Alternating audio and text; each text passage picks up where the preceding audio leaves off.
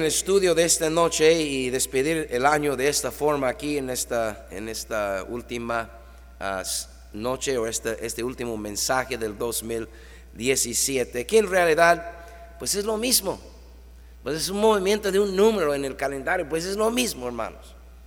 No, no nos hagamos un escándalo de un cambio de, calendario, de fecha. Yo sé que ahí, eh, ahí en, en el otro lado, ahí en Nueva York, mi tierra natal, van a tener un escándalo allá aquí a, dos horas, ¿verdad? A la medianoche en Nueva York. Está haciendo un friazo ahí, ¿verdad? Este, el otro día me mandó mi, hermano un mensaje diciéndome que andaba allá, ya visitando su, su suegro y, y estaba a una temperatura como de 11 grados Fahrenheit. 32 es congelado ya. 11 es 21 grados menos congelado. Y yo estaba checando en, las noticias hoy que para el jueves va a estar como a 4 o 5 grados menos cero. Menos cero. 32 es congelado. Cero es 32 menos que congelado. Y imagínense otros cuatro menos. Y había una noticia de Canadá en un lugar de Alberta, Canadá, estaba con el viento a 52 grados menos cero Fahrenheit. No puedes ni escupir. Y Dios te guarde si te chorrea la nariz, amén, porque se va a congelar el moco ahí en, la, en el labio, ¿verdad? No necesitas Kleenex allá, pues nomás lo quebres y se cae al piso. Bueno, yo soy de ahí, por eso me vine para acá, amén. Tito capítulo 1. Bueno, aquí está haciendo calorcito. Tito capítulo 1.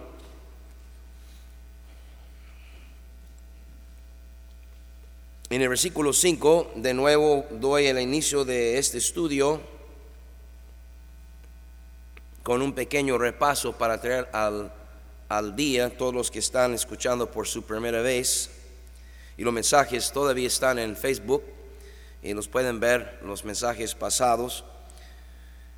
Versículo 5, Tito capítulo 1, versículo 5, Pablo escribe a su discípulo Tito y le dice, por esta causa, había una causa, había un propósito por el cual, y Pablo dice, recordándole a Tito, por esta causa te dejé en Creta, para que corrigieses lo deficiente y establecieses ancianos en cada ciudad, así como yo te mandé, o sea, en cada iglesia, y luego da unos, requisitos Pablo allá a los ancianos o los pastores, los líderes. Y lo que estamos viendo, hemos estado viendo, es eh, la importancia de corregir lo deficiente. No podemos nomás vivir nuestras vidas al azar o a la elevada. En cuanto a la vida cristiana, nosotros tenemos que buscar y encontrarlo deficiente y corregirlo. Primeramente para la honra y gloria de Dios. Y luego para el funcionamiento correcto de la iglesia. La iglesia es la institución, es la única institución que Dios ha establecido. Y lo estableció con un propósito bueno. Primero para reflejar su gloria y luego para alcanzar a los inconversos con el mensaje del amor de Dios, el Evangelio, pero también para la misma edificación. La iglesia es, es una escuela, es un hospital, es un campo de entrenamiento de guerreros, es, es, es todo para Dios, para su pueblo. Entonces es importante que funcione la iglesia tal como Dios lo diseñó para alcanzar todos sus propósitos, todas las metas que Dios tiene, de alcanzar el mundo, de fortalecer las familias, de, dirigir nuestros hijos, a, poner barreras alrededor de ellos, ¿verdad? De modo que se siguen un camino correcto. Mire, usted no necesita ser de nuestra religión. Yo, yo hablo a los que están escuchando por internet y los visitantes en esta noche, y, doy gracias a Dios por cada uno de ustedes. Pero usted no necesita ser un bautista. es más, no necesita ni ser cristiano para entender que el mundo está del todo podrido. Disculpe que les hablo así, pero así me enseñaron aquí en Tijuana a hablar. No necesites, mira, lo único que necesites es levantar el periódico. O ahí, ahí en tu smartphone leer las noticias. Ahora tenemos la distinción en Baja California de ser el, estado número uno en toda la República Mexicana. Pero ¿saben qué cifra? De muertes, de asesinados, de homicidios. Baja California. ¿Y en qué parte? Pues más, Baja Sur, ¿verdad? Los Cabos. Acabo de leer una noticia el día de ayer, le dije a mi esposa, mira esto, aquí mataron a un americano de aquí de San Diego. Bueno, vivía aquí en playas pero trabajaba en la ciudad, para la ciudad de San Diego trabajaba él, vivía en playas, eh, se cruzaba porque era americano, viviendo aquí en, Tijuana, como muchos americanos viven aquí, pues yo vivo aquí también, y, ah, y fue a Cihuatanejo, y ahí lo mataron, lo asaltaron y lo mataron allá. Ahí en las playas donde mi esposa y yo estuvimos hace unos meses, ahí cerca del lugar donde nosotros fuimos. Y estas son las noticias de hoy en día. ¿Alguien está escuchando? Y esa es una pequeña porción que se encuentra en Veracruz, un, sepulcro ahí con más de 250 eh, calaveras o cabezas, ¿verdad? Cráneos, no sé qué encontraron allá, eh, sepulcros masivos, o sea, por todos lados, matanzas, abusos, secuestros, violaciones. Usted no necesita ser cristiano para entender que el mundo donde tú y yo vivimos es un mundo, disculpa que le digo otra vez, podrido. Ahí en tu privada. ¿Por qué ocupan guardias? Y oiga, tienen guardias y resulta que la guardia está de acuerdo con los ratas y van entrando y robando las casas y todavía pagan la guardia. La iglesia tiene la función de ser luz en medio de las tinieblas. La iglesia de Cristo tiene la función de ser sal para preservar lo que está podrido en este mundo. La iglesia tiene la tarea de fortalecerse a sí misma, sus miembros, estar ahí para abrazarlos, cuando están pasando por los problemas que este mundo nos va a cargar. Entonces, hermanos, la iglesia es la empresa más importante sobre la tierra. Es importante que funcione bien la iglesia. Y luego hay iglesias que funcionan tan mal.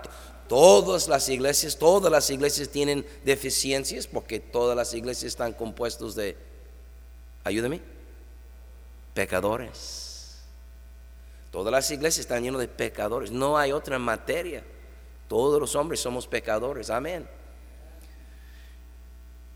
Entonces es importante que la iglesia esté funcionando. Hay algunos que funcionan tan mal, tan torcidas, de que uno entra y uno dice, no hombre, eso no puede ser de Dios. Se va huyendo la gente. O entra ahí, es puro grito, puro pleito, puro problema. ¿Y para qué quiero visitar esta iglesia? Amén. Lo que queremos es que nuestra iglesia sea una iglesia de bendición. Por esta causa te dejé en Creta para que corrigiese lo deficiente. Después vimos que estableciendo ancianos, líderes, pastores en todos los lugares, entonces ah, había oportunidad de corregir lo deficiente. Ese es el plan de Dios. Efesios capítulo 4, ya lo leímos. Ah, Cristo mismo constituyó algunos pastores para la edificación del cuerpo de Cristo.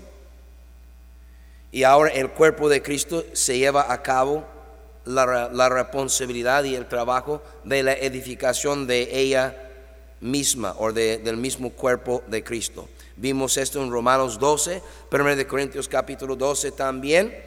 Y hablamos y mostramos con la palabra de Dios que cada miembro de la iglesia tiene una función en particular y qué bueno cuando todo tu cuerpo funciona bien. Amén. No todos los cuerpos funcionan bien. Hay algunos que tienen problemas con un brazo, con un dedo, con la mano, con un oído, con el ojo, con la pierna, con algún órgano que no está funcionando bien. Y um, no solamente queremos tener todas las partes presentes, queremos que todos estén funcionando bien. Alguien diga amén. No nomás queremos tener ojos, queremos que nuestros ojos funcionen para ver. No solo queremos tener, ¿verdad? Labios, queremos que nuestros labios funcionan bien. Y en la iglesia queremos que todos los miembros estén presentes, pero que también que funcionen bien. Y ese es el trabajo de un pastor y el trabajo de los líderes en la iglesia, corregir lo deficiente, de modo que la iglesia puede funcionar bien y ser sal, luz, apoyo, edificación, bendición a todos sus miembros y a la comunidad. Después hablamos de cómo hallar nuestro lugar o nuestra función en el cuerpo, porque muchos hermanos vienen y no encuentran su lugar, no o no, no, no, aceptan, ¿verdad? Su, su responsabilidad.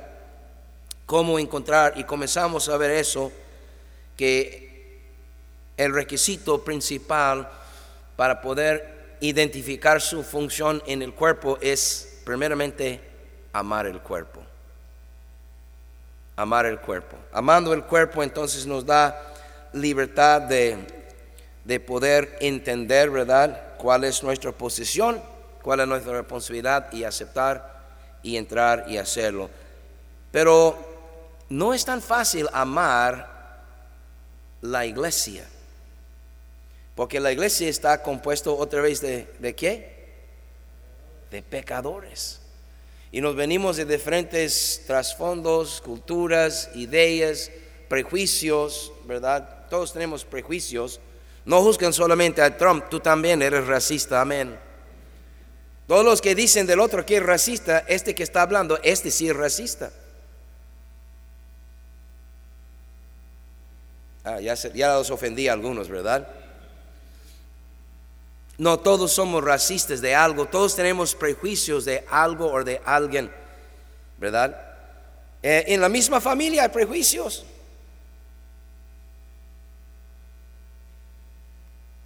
Y tenemos que llegar y amarnos y no nada más a uno, tienes que amar a todos. Pero ¿qué es lo que sucede? Llegamos y vemos uno que nos cae mal. Entonces tenemos algo contra toda la iglesia o contra toda la familia, ¿verdad? Hay miembros de ciertas familias que nos caen mal. Y aunque apreciamos toda la familia, por este un miembro de la familia que nos cae mal, ya no queremos ir a esta casa.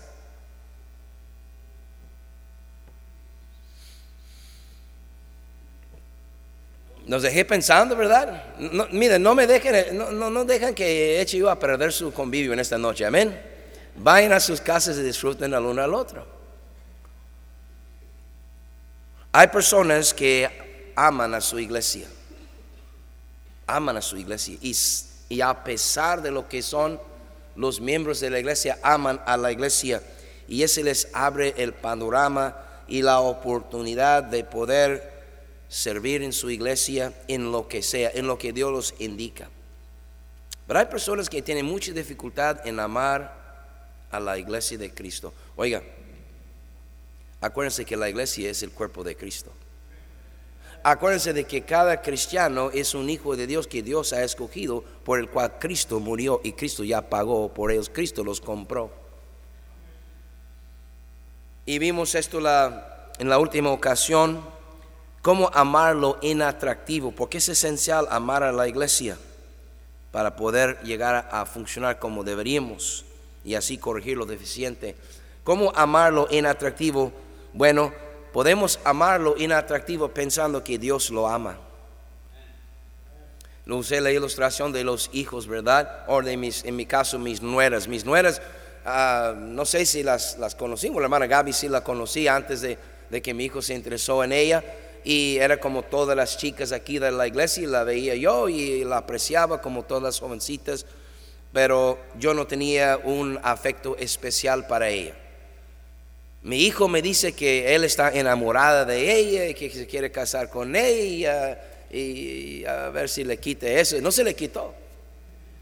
Y ya se casaron. Ahora yo la veo y yo la amo. porque mi hijo la ama. Porque yo amo a mi hijo, yo amo la esposa de mi hijo. Y no nomás de palabras. El otro también se casó, a su esposa no la conocía yo de pasada ahí en la iglesia y me imagino que la había visto muchas veces porque muchas veces estaba en su iglesia, pero no me acordaba de ella ya cuando nos presentó y nos, y nos conocimos, nosotros llegamos a amarla porque mi hijo la ama. Y si nosotros nos tomamos en cuenta de que Dios ama verdaderamente al que está sentado a nuestro lado aquí en la iglesia, aunque humanamente hablando nos cae gordo, pero Dios lo ama. Ámalo porque Dios lo ama.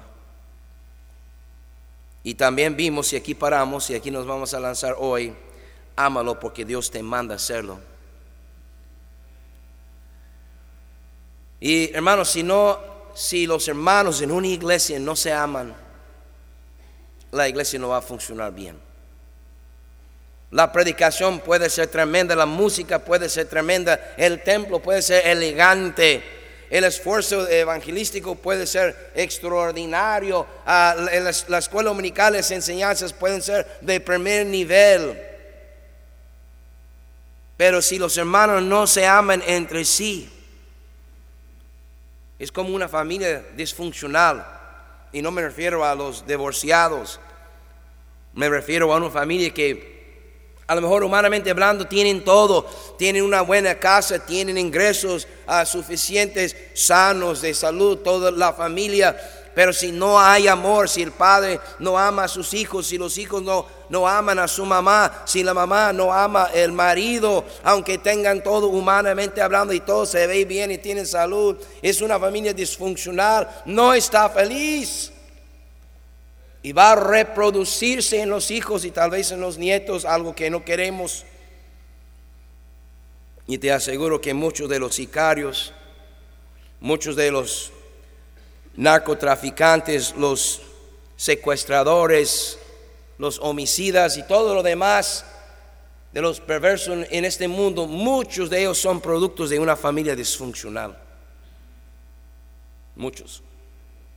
Algunos de nosotros ahí anduvimos, producto de una familia disfuncional, porque no encontrábamos, no nos llenábamos ahí en este lugar, en esta familia y fuimos buscando afuera algo para llenar ese hueco que tenemos. Bueno, primeramente el hueco principal es un lugar que Cristo tiene que llenar, pero después Dios ordenó también, Dios, Dios constituyó, Dios diseñó la familia igual como la iglesia con casi la misma función para ser de testimonio, para preservar, para guiar, para formar a las criaturas. Pero si no hay amor entre los padres, ese pasa a los hijos. Y si no hay amor entre ellos, aunque tenga todo lo que humanamente hablando llamamos lo que ocupamos en una familia, no, no va a funcionar la familia, no va a dar el producto. Pero cuando hay amor en una familia, aunque no tengan una casa bonita, aunque no tengan ni siquiera una buena educación. Tanta gente cree en la, que la importancia de la buena educación. Perdona, te voy a pisar tu dedo a la basura con esa filosofía humanista. Lo que nuestros hijos necesitan primeramente es amor, no educación. Ellos se pueden educar solos si quieren, pero ¿qué importa si estás educado si no tienes amor? Y hay familias aquí en la iglesia, pobres materialmente hablando, que nunca han tenido una buena casa, que nunca han eh, portado buenos carros, que nunca han tenido una excelente educación, no universitarios, pero han tenido amor y son familias produciendo hijos buenos. Y yo sospecho que nietos que vienen enseguida. Bueno, ahora aplícalo a la iglesia. Si queremos producir cristianos buenos, tenemos que amarnos. Y eso nos va a abrir las puertas a muchas oportunidades. Entonces, permíteme hablarles en esta noche, ya así a continuación, sobre ese tema de amando lo inatractivo. Y si Dios me permite, el tiempo me permite llegar a mostrarles por qué muchos no amamos. Queremos, pero no sabemos. Ojalá que pueda llegar a esto en esta noche. Vamos a orar. Padre, dirija la predicación de su palabra en esta noche. Ayúdame a de bendición. Fortalece, Señor, mi voz. Fortalece la salud de su pueblo. Glorifíquete, Señor, en esta noche. En el nombre de Cristo. Amén. Amando lo inatractivo. El amor carnal, el amor inmaduro es amar lo que veo y lo que yo creo ser atractivo. El amor inmaduro, el amor carnal, es el amar lo que yo veo y lo que yo creo ser atractivo. El amor maduro, el amor espiritual, es amar la persona a pesar de lo inatractivo que sea.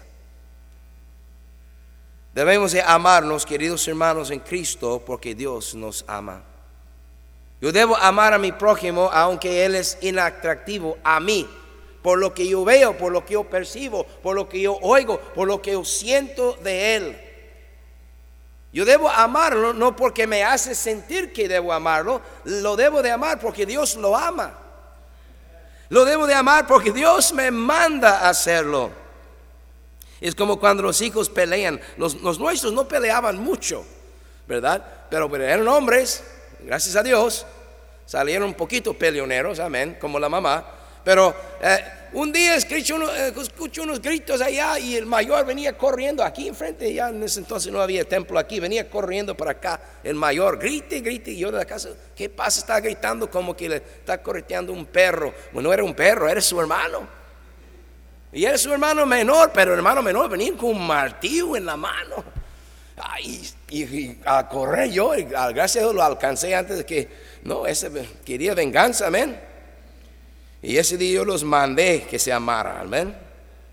Dios nos manda amarnos. Debemos de amar lo inatractivo de nuestro hermano porque nuestro hermano lo ocupa.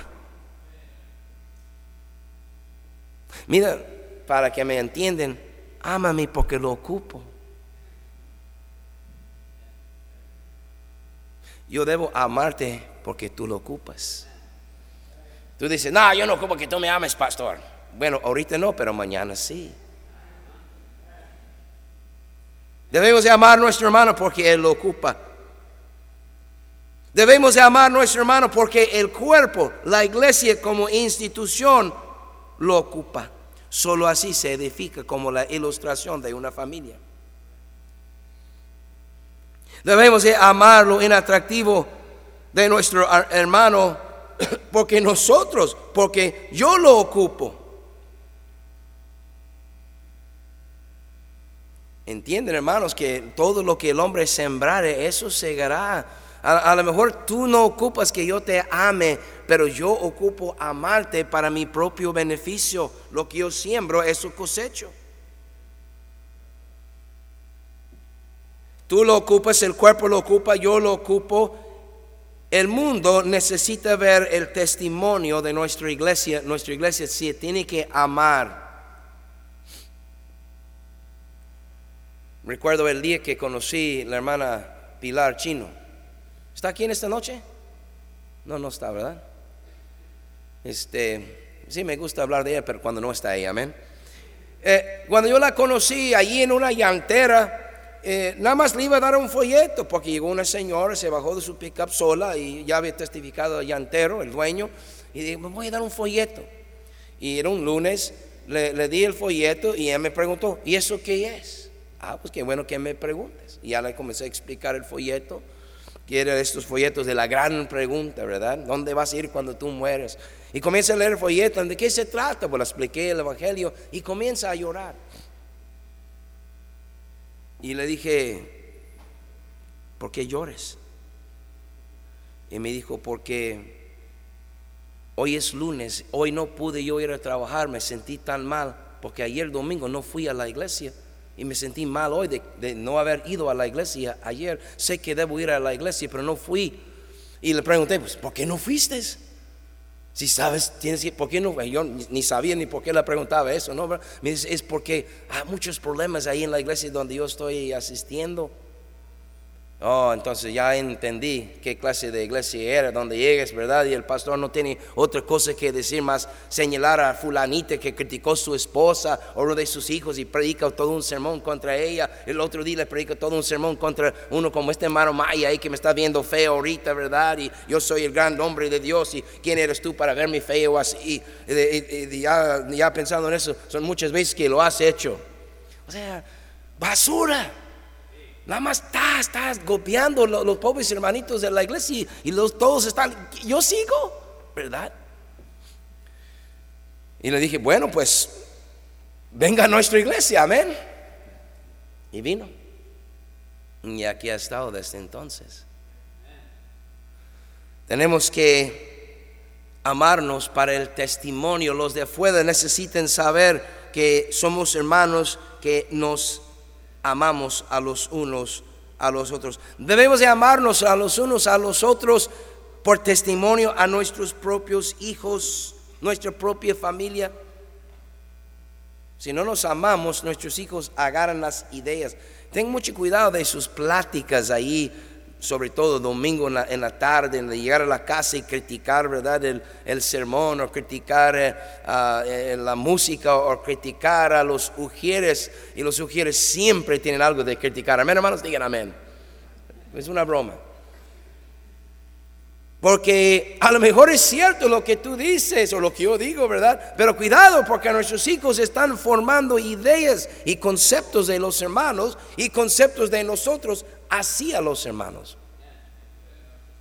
No sea usted uno de estos padres que, que critica el pastor y critica el hermano fulano y al rato tus hijos andan ahí en el mundo y vienes con el hermano, ¿verdad? Que tú criticabas y le dices, ay pastor, ¿pudieras visitar mi hijo?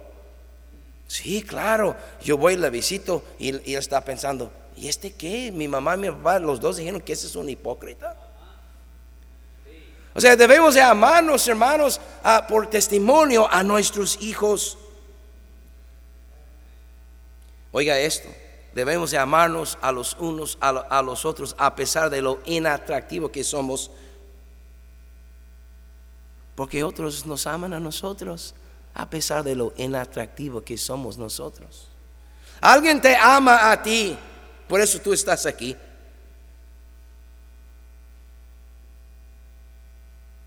entonces debemos también amar a otros. Y repito, debemos de amarnos a los unos a los otros porque Dios mismo nos ama. Si no amamos, 1 de Corintios capítulo 13,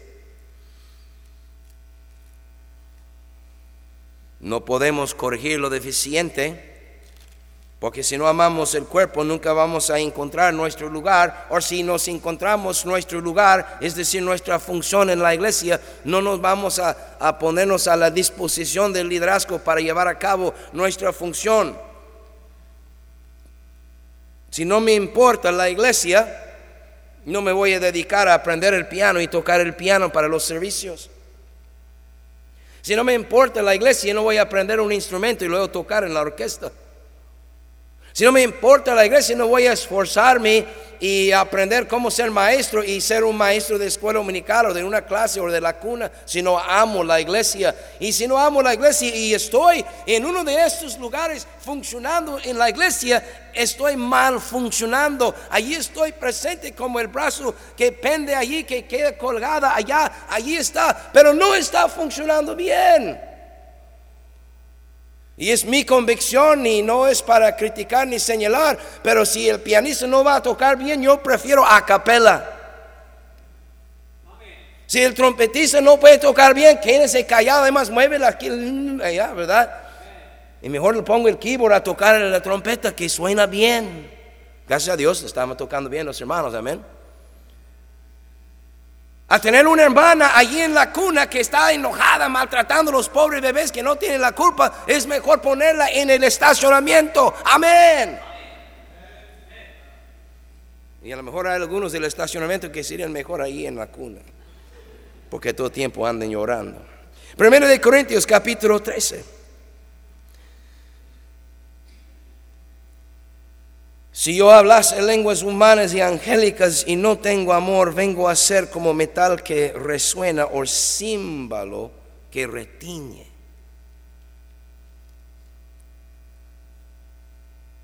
Versículo 2. Si tuviese profecía y entendiese todos los misterios y toda, las, toda ciencia, y si tuviese toda la fe de tal manera que trasladase los montes y no tengo amor, nada soy.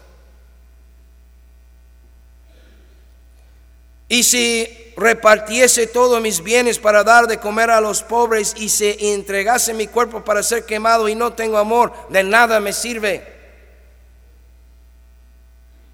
Ya nos da una descripción de qué es el amor, pero no voy para allá en esta noche. Solamente quiero decirles, el amor es el fundamento esencial a todo servicio a Dios. A todo ministerio y a toda función en el cuerpo de Cristo, el amor es el fundamento. Voy un poquito más adelante, no hoy, pero más adelante, voy a hablar de, funciones en particular, que es lo que debemos de estar haciendo.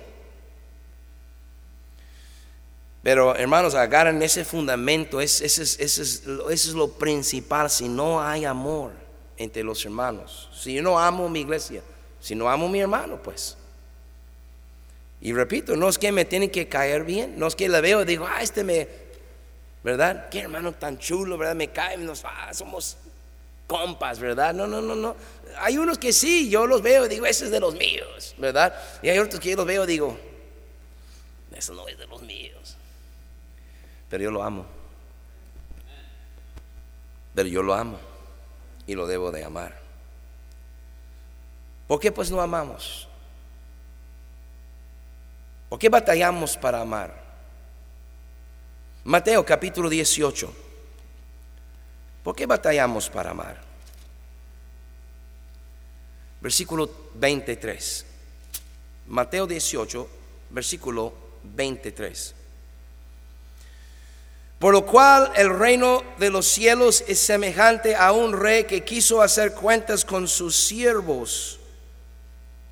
Y comenzando a hacer cuentas le fue presentado uno que le debía diez mil talentos. ¿Sabe cuánto vale en nuestro dinero hoy en día? ¿Sabe cuánto es diez mil talentos?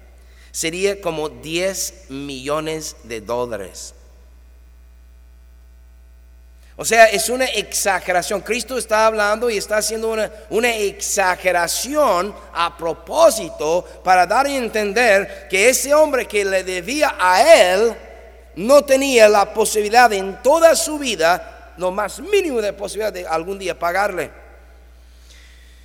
Y comenzando a hacer cuentas, le fue presentado uno que le debía diez mil talentos. A este, como no pudo pagar, ordenó su señor venderle y a su mujer e hijos y todo lo que tenía para que le pagase la deuda, pero aún así no se iba a pagar. Entonces aquel siervo, postrado, le suplicaba diciendo, Señor, ten paciencia conmigo y yo te lo pagaré todo. Ahora, en, subraya la palabra paciencia. Porque este siervo está pidiendo paciencia, está pidiendo que le espera, que él, se va a esforzar y él, él va a pagar la deuda, pero lo que ocupa es más tiempo. No, él no ocupaba más tiempo. No iba a pagar con mucho más tiempo. Con dos vidas no iba a pagar la deuda. Versículo 27. El Señor de aquel siervo, movido a misericordia, le soltó y le perdonó la deuda. Pero saliendo aquel siervo halló a uno de sus consiervos que le debía cien denarios. Nada. Y a, a comparación de los 10 millones de, millones de dólares, los 10 mil talentos, ¿verdad? y haciendo de él le ahogaba diciendo, págame lo que me debes, si no te mato, ¿verdad? Versículo 29. Entonces su consiervo postrándose a sus pies le rogaba diciendo, ten paciencia conmigo y yo te lo pagaré todo. Mas él no quiso, sino fue y le echó en la cárcel hasta que pagase la deuda. Viendo sus consiervos lo que pasaba, se entristecieron mucho y fueron y refirieron a su señor todo lo que había pasado. Entonces llamándole su señor le dijo, siervo malvado, toda aquella deuda te perdoné porque me rogaste. No debías tú también tener misericordia con tu consiervo como yo tuve misericordia de ti? Entonces su señor enojado le entregó a los verdugos hasta que pagase todo lo que debía. Así también mi Padre Celestial hará con vosotros si no perdonáis de todo corazón cada uno a su hermano sus ofensas. Una de las razones principales por las cuales no amamos al uno al otro es porque no hemos perdonado o no hemos recibido el perdón. Este hombre en este ejemplo sale con la, con la idea, tenía un concepto ah, de la, de la, del perdón, no como un perdón absoluto, sino como una aprobación. Dame tiempo.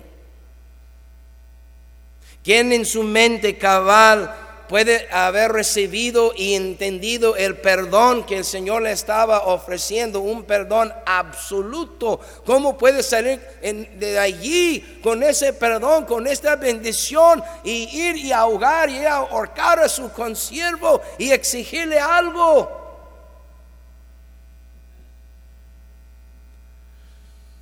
Porque él no había entendido, él no había aceptado, no se había hecho real en su vida ese perdón, la deuda que su Señor lo había perdonado a él.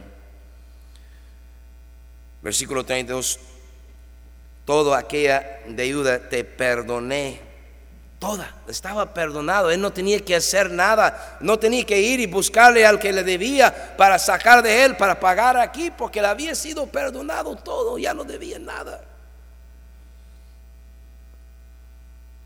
Yo te pregunto en esta noche, ¿has sido tú perdonado?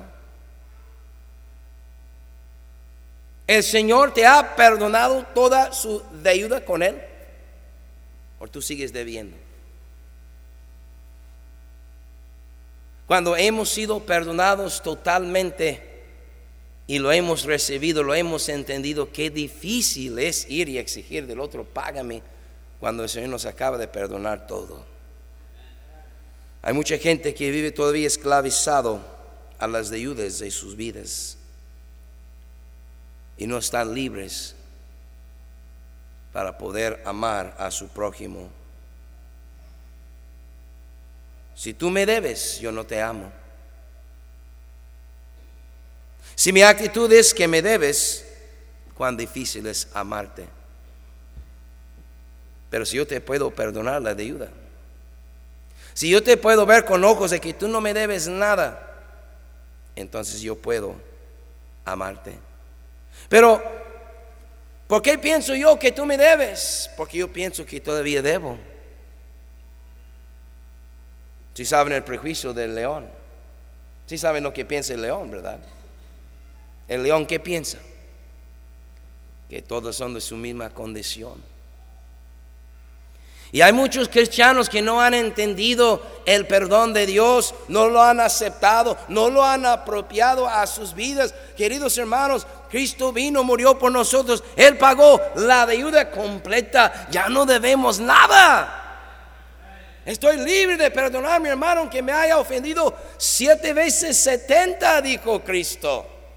Pero ¿cómo lo voy a seguir perdonando? Porque Cristo me sigue perdonando. Pero si vamos a estar tomando cuentas, no, yo vi como el hermano fulano me sacó la vuelta y pasó por la puerta de aquí, no por la puerta de allá para no saludarme. No voy a apuntar. Yo veo a la hermana fulana y, mangana ahí hablando, seguramente están hablando de mí. Sí, pues de quién más. De ti todos están hablando, claro, apúntele, ya, y ahí lo vas apuntando. Pero por más cosas que encuentres para apuntar en tu librito de deudas que todos te deben,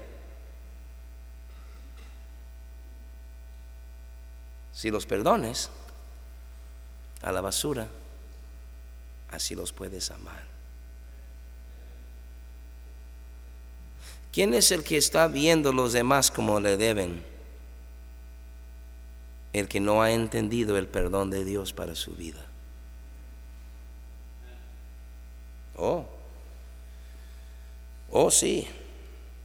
Ese es un problema muy, muy prominente en nuestras iglesias hoy en día. Lucas capítulo 7 me va a dar tiempo a iniciar ese siguiente punto, ese punto que fortalece esa realidad, la importancia del perdón. Los cristianos, hermanos, los cristianos hemos sido perdonados, pero no todos los cristianos viven así. Siguen cobrando los demás. Lucas capítulo 7, versículo 36. Lucas 7, 36. Uno de los fariseos rogó a Jesús que comiese con él. Y habiendo entrado en casa del fariseo, se sentó a la mesa. Entonces una mujer de la ciudad que era pecadora, al saber que Jesús estaba a la mesa en casa del fariseo, trajo un frasco de alabastro con perfume y estando detrás de él a sus pies llorando, comenzó a regar con lágrimas sus pies y los enjugaba con sus cabellos y besaba sus pies y los ungía con el perfume. Cuando vio esto, el fariseo que le había convidado, dijo para sí, este si fuera profeta conocería quién y qué clase de mujer es la que le toca que es pecadora. Entonces respondiendo Jesús le dijo, Simón, una cosa tengo que decirte. Y él dijo, di maestro, un acreedor tenía dos deudores. El uno le debía 500 denarios y el otro 50. Y no teniendo ellos con qué pagar, perdonar perdonó a ambos.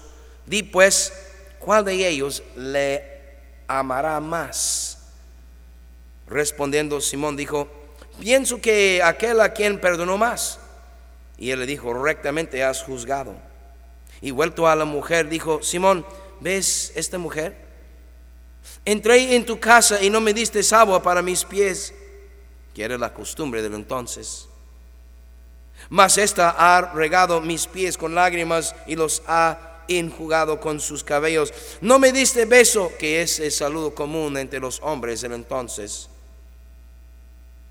Mas esta, desde que entré, no ha cesado de besar mis pies. No ungiste mi cabeza con aceite, que era la costumbre también del entonces. Mas esta ha ungido con perfume mis pies, por lo cual te digo que sus muchos pecados le son perdonados, porque amó mucho. Mas aquel a quien se le perdona poco, ¿qué dice?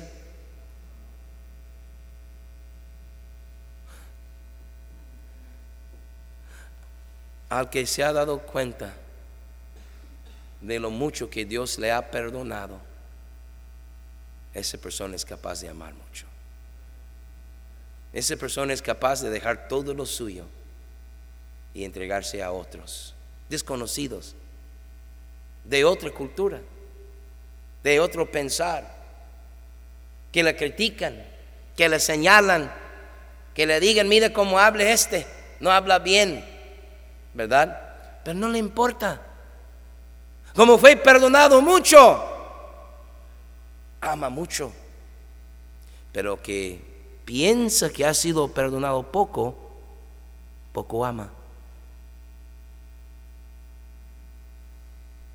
Aquel hombre que pensó que todavía tenía que pagar, que el Señor le había perdonado, nada más le había dado más tiempo, eh, estaba teniendo paciencia. Por eso va y ahorca el otro que le debe para sacarle algo, para todavía pagar la deuda. Pues ¿cuál deuda? Lo había perdonado francamente todo.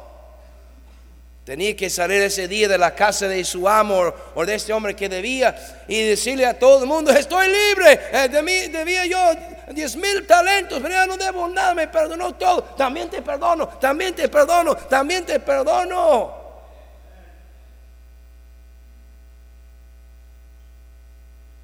por eso les pregunté si ustedes ya han recibido el perdón de Dios.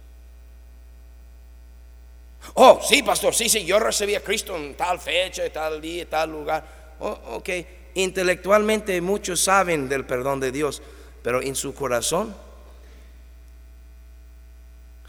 déjeme hacer la pregunta de otra forma, como Cristo la hizo para que, ¿amas mucho? ¿O batallas para amar a tu prójimo? Al que es inatractivo a ti. Cualquiera puede amar a aquello que es atractivo. La prueba de nuestro amor es si amamos o no lo inatractivo. El que no ha sido perdonado o el que no ha percibido el perdón que Dios le ha otorgado, esa persona ni siquiera ama a sí mismo como pudiera y como debiera. Porque todavía está cargando un saco que no le corresponde. Yo confieso en esta tarde que yo he bateado con eso. Yo confieso que cuando yo fui salvo, yo entendí plenamente que Él me había quitado todo yo no batallé con la doctrina de la salvación que si perdía, si Dios me había dado probación, yo entendía que me había sanado, que me había salvado, que me había perdonado completamente. Pero yo confieso que por mi debilidad humana ha habido ocasiones cuando yo me he vuelto ahí al bote de la basura, ahí detrás del edificio, escarbando y sacando de ahí lo que Él había tirado desde hace mucho tiempo. Una misionera dijo esto, Dios tomó nuestro pecado, lo arrojó a lo más profundo del mar y luego a la orilla del mar puso un letrero, no se puede pescar aquí.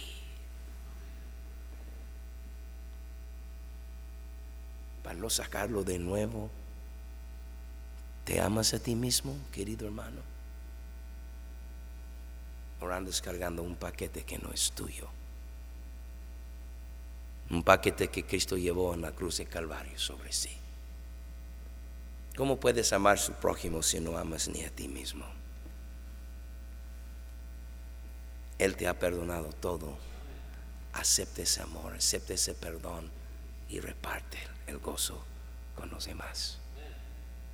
Así se aman entre hermanos. Pero el que sigue cargando su culpa, él no está libre para amar a su prójimo todavía. Porque el león que cree que todos son de su misma condición. Oh hermanos, Cristo te quiere librar de eso.